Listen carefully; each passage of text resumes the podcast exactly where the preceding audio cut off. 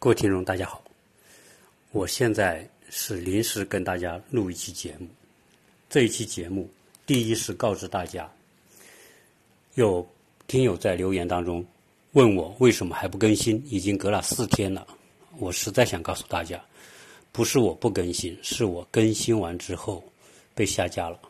呃，而且是两次被下架，所以我只能很无语的告诉大家，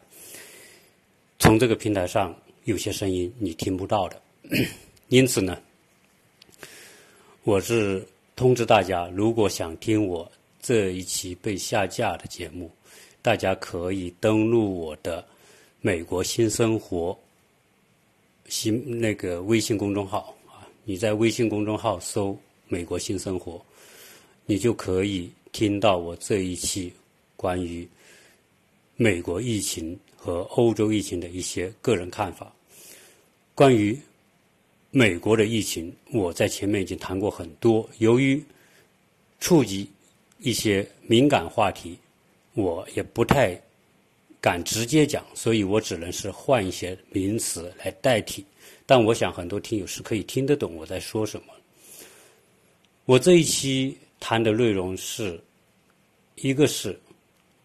美国。对于疫情的那种看法，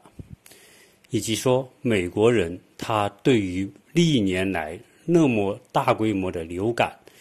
上千万人感染，那么几十万人住院，几万人死亡，这种情况已经变得习以为常。而这种习以为常里面有一种很可怕的逻辑，就是很多的流感是要靠你自己来扛的。自己你能够扛过去，你就自愈；不能扛过去，你就转化成重症，甚至有些人扛不住，甚至就死掉的。那么这种情况，呃，好像有人说这是一种啊叫自然选择。这个话说来有点像达尔文的叫进化论吧，叫适者生存。但是呢，这个话。大家谁也不敢直接说，美国的媒体也没有直接说这件事。但是从历年来的他的对抗大型的流感的做法和结果来看，真是有这样一种感觉，就是很多的扛不住的，加上呢，你又很多人又没有保险或者保险很低，那很多人在这种流感面前。能扛的就扛，能够自己搞定的，根本就不去医院。这种情况是加剧了美国的这种大型流感啊，每年那么多人得病和死亡的一个很重要的原因。关于保险在这个其中起的那种间接的作用，更加使得很多美国的贫困阶层的或者是一些收入比较低的。美国民众在病的面前，他们根本没有太多的选择，啊，所以扛是他们呃经常会做的一个选择。很多人扛过去，年轻人扛过去，他就自愈了，啊，这就是我们听到美国包括美国的高层经常说的，这种病是可以自愈的。所以，包括啊，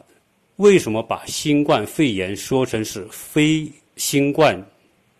呃流感？这大家也就不难理解了啊！这种逻辑有时候想想也是很可怕的。第二个，我也讲到，实际上，呃，中国的模式，美国没办法复制啊，因为不同的国家、不同的国情、不同的体制、不同的国民，大家对待这种疫情的态度是不同的。中国人对待这种是。大绝大部分是配合的，也是感觉到因为害怕而主动配合，因为这个是要出人命的。但是美国人没这根弦，美国人一一直认为这跟流感就是差不多，所以为什么要那么紧张？因此你看到美国的这种运动比赛、马拉松啊、篮球，我们。昨天在亚特兰大还有大型的这种 NBA 的篮球比赛啊，洛杉矶的两万多人的马拉松赛跑，美国正值总统大选，每每一段时间都有大型的集会，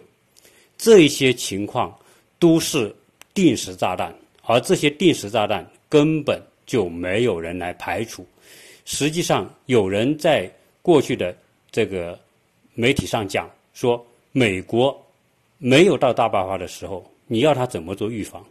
这种观观点，我认为是极不成熟的，因为当美国处在爆发前期的时候，政府应该拿出详细的预案，比如说大型的集会、大型的运动会、大型的活动就应该取消，啊，因为这个取消就是保护老百姓的这种安全。你不取消，大家都去啊！你像马拉松比赛，很多人去围观。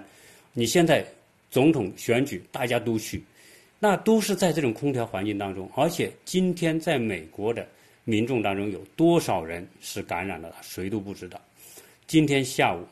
可以说我现在做这个节目，不是说我很得意哈，我我原来所预见的东西，现在正在变成现实。我没有什么得意，我是害怕，我是相当的害怕，因为什么？今天下午，我们家的老大回来就跟我们说，他的学校已有员工确诊感染，这种消息就像一个晴天霹雳，因为今天。我还跟我的一个邻居去政府想办件事情，那我就跟他讲，我说这个美国人真的是心大到天上去了啊！不知道他们是怎么想的，啊，那他也是他在美国待了二十年，他也认为美国就是这么一个社会，啊，现在大家最担心的就是美国的学校，因为聚集孩子最多的人最多的，最容易忽略的就是学校。所以我们今天上午还在车上聊到这个事情，说美国学校不到学校出现这种案例，学校是不会停课的。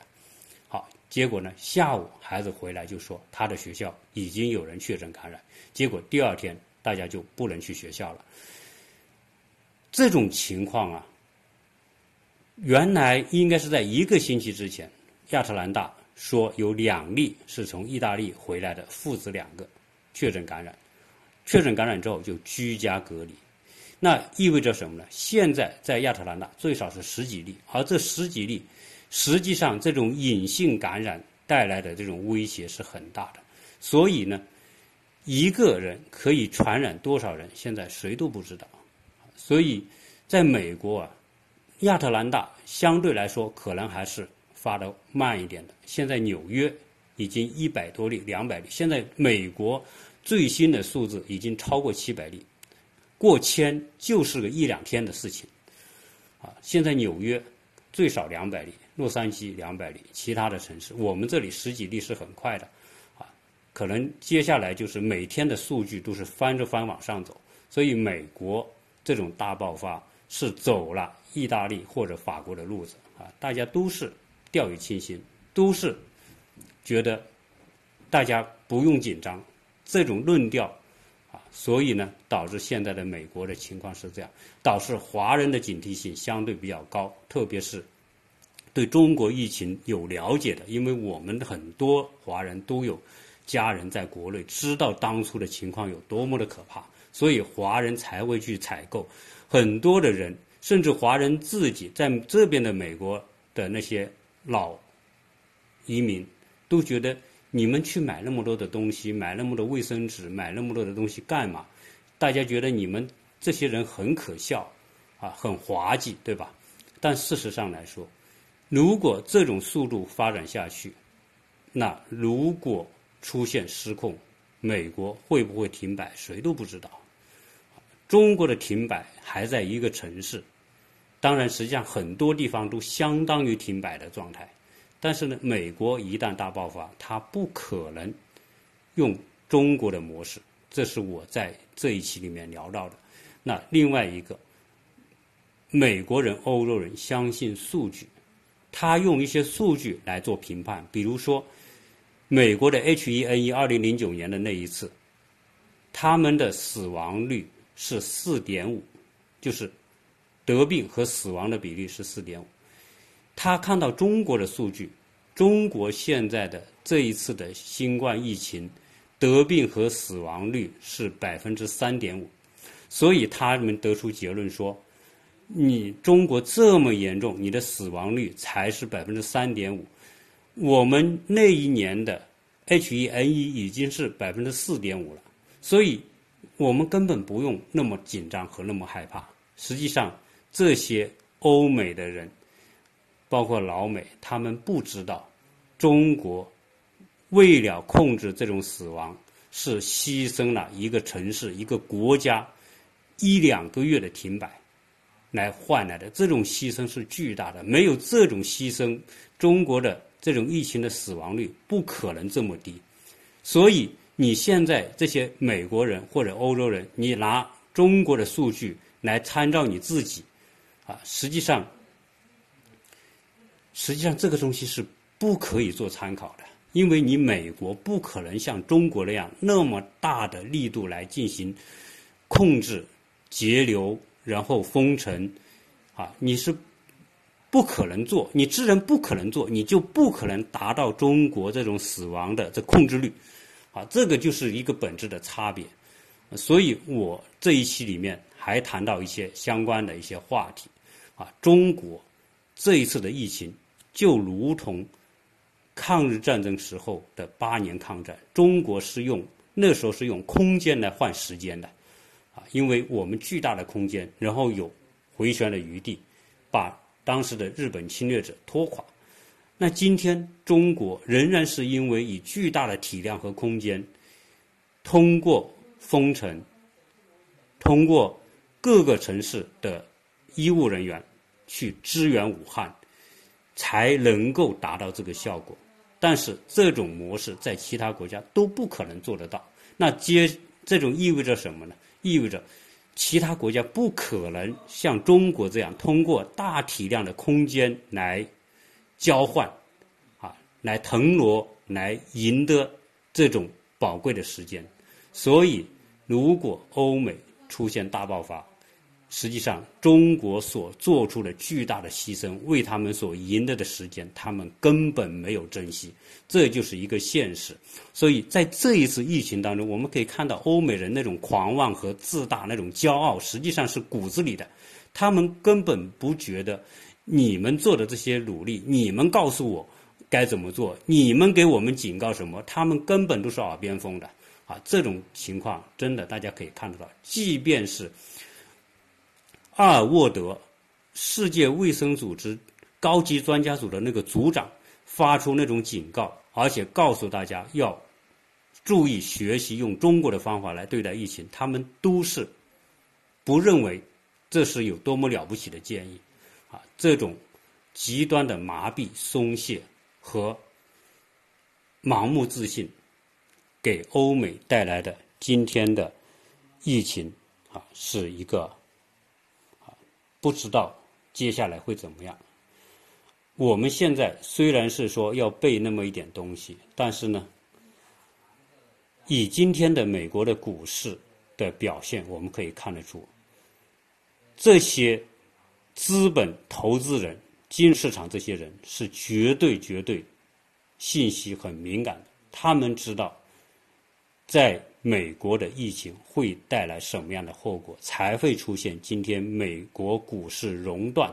美国股市熔断在美国历史上只有两次，这是第二次，可见它的严重性直接比二零零八年还要严重。这是美国历史上有可能超过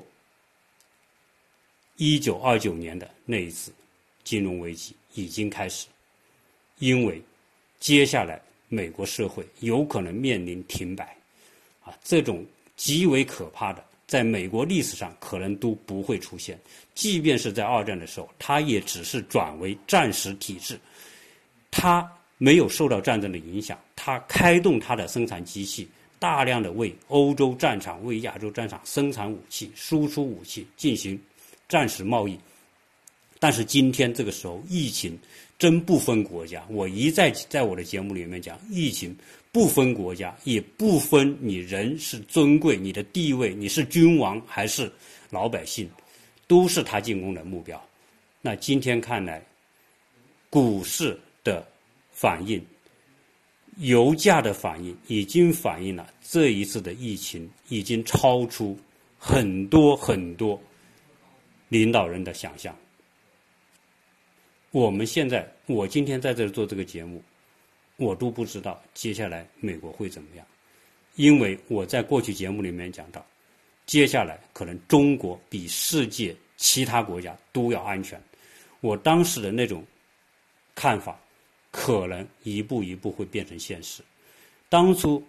美国对中国的那种嘲笑、那种落井下石、那种坐山观火，实际上这把火已经烧到美国，已经烧到自己的脚下。所以，当然我做这种节目啊，可能我是在提醒，可能是在吹哨，但是呢，最少来说。肯定美国的这些政治人物不可能听到我的节目，但是呢，最少我们那些老百姓在美国的华人能听到，对吧？你听到之后，你就要去想，不要认为说我可以掉以轻心，因为我知道我们在我在我这边的很多华人在这边待了二三十年，对美国很了解、很了解那些华人，对我在节目里面提到的这个东西，他们是觉得很好笑。但你为为为美国瞎操心什么呀？美国世界上最强大的国家，最先进的科学、技术、医疗都是世界上最先进的，你还要担心什么呢？你中国能做到的事情，难道美国做不到吗？你你们没有看到美国曾经有多么强大的动员能力啊？不管是在二战时期，还是在什么时候，美国的这种这种动员能力一旦启动。这一切都不是问题，所以呢，大家把二战来类比现在的新冠是错误的，因为二战的战火烧不到美国，但是今天的新冠疫情的这种战火一定会烧到美国，烧到美国，美国停摆，你拿什么来动员？大家在生命受到威胁的时候。大家所有的一切是要保命的时候，你怎么来动？你怎么来动员？怎么来启动？你没有办法启动。啊，中国已经看得到，现在意大利也看得到，停摆封城是唯一的办法。所以，意大利现在那种乱，大家可以看得到，已经是恐慌。接下来的法国、西班牙，我相信可能也差不了太远。所以呢，所以呢，不要盲目的相信说美国的强大就可以轻易的战胜这个疫情，因为美国的强大是基于美国传统的地缘优势啊，我是不受外来的这种干扰，我我有两个大洋保护我，但是两个大洋也保护不了美国不受病毒的入侵。现在停在旧金山。的那艘至尊公主号几千人，有多少人会感染？谁都不知道，因为过去只检测四十六例，就有二十一个是确诊的。你想这个比例有多高？啊，所以呢，美国的动员能力真的不知道能不能达到他说的这个效果，因为就在昨天说美国政府有一个安排，打算。对所有感染的人或者疑似感染的人人来进行检测，而且这种检测很快的在未来的一个月要推广到全美国，甚至说这个美国的 C S C V 药店都能够为所有想要检测的人检测。当然，这个安排是很完美，但是能否执行到这么快，真的是一个问号。因为美国的效率。真的不是我们想象的那么的快，啊，这种计划大家可能很多人都收到哈，一个星期要达到什么程度？一个星期达到什么程度？三到四个星期要覆盖全美国可以检测，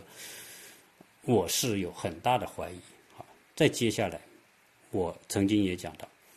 在大爆发的情况之下，政府不能给老百姓最大的那种心理安定，就是。医疗费谁来付？美国到现在为止，虽然说有人说美国会来支付，但是你有什么样的承诺呢？啊，只有你官方真的说大家不用惊慌，该做准备做准备，一旦大家感染了，检测费政府保险来出，或者治疗费由保险和政府来出。你只有这样，大家才能够心里得到一种基本的安慰啊。当然，我们是希望美国能做到这样，因为美国是世界上最强大的国家。如果最强大的国家都做不到这一点，你还拿什么去评判别人呢？对吧？因为现在中国已经用事实来说明，政府是可以很好的通过一些特殊举措来安定民心的。这种政府兜底来解决老百姓治疗医疗费用的问题，就是一个最鲜明的例子。啊，美国强大、富裕、